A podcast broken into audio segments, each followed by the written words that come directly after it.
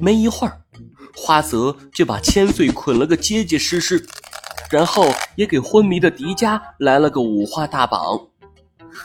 我怎么这么倒霉啊？花泽，你真是又菜又不靠谱！花泽，干得漂亮！现在我需要你把迪迦扛在肩上，咱们出发，一起去找创世宝石。好的，猫女姐姐，能给姐姐服务，是我十八辈祖宗都积了德。只见花泽左手猛地将迪迦抓起，扛在左肩上，轻松的就像拎起一个书包。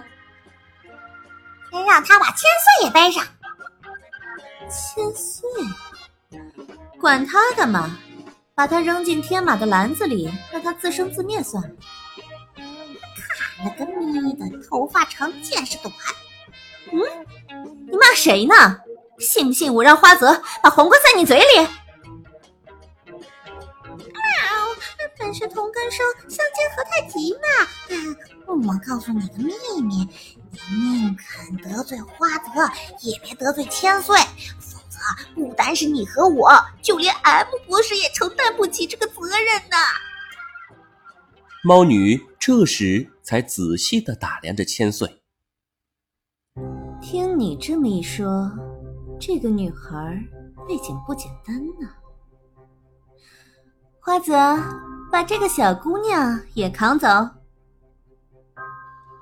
花泽嘿嘿的笑着，来到了千岁旁边，右手抓住绑住千岁的皮带，又是轻轻一甩，千岁稳稳的落在了他右边的肩膀上。千岁浑身动弹不得，可惊呆了。华泽，你你怎么有这么大力气啊？千岁，你见到了我真男人的一面了吧？是不是很崇拜我呀？嘿嘿嘿！卡了个咪的，都被猫女催眠了，还不忘在女孩子面前装叉。猫女，你给聪明好学的千岁小姐解释一下，这是什么原理呀？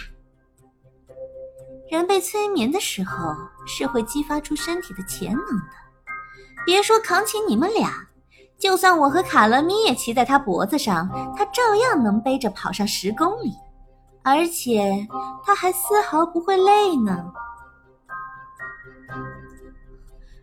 这么厉害吗？喵！聪明的卡乐咪突然有一个一个超级超级超级棒的想法，你们要不要听呢？哟，你有什么想法？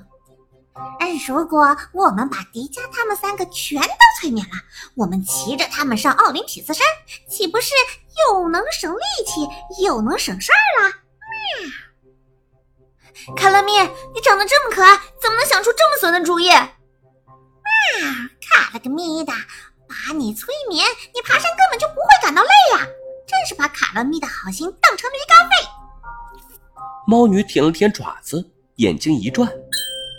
卡了咪，你想的倒是美，可在催眠状态下，迪迦没法和大红熊进行意识沟通，只有大红熊才能精确的定位到创世宝石。迪迦小屁孩有个毛用！啊！你竟然想到了聪明的卡拉咪没有想到的问题，我对你都有点刮目相看了。不过，如果你想赢得我的欢心，光聪明是不够的。我赢得你的欢心？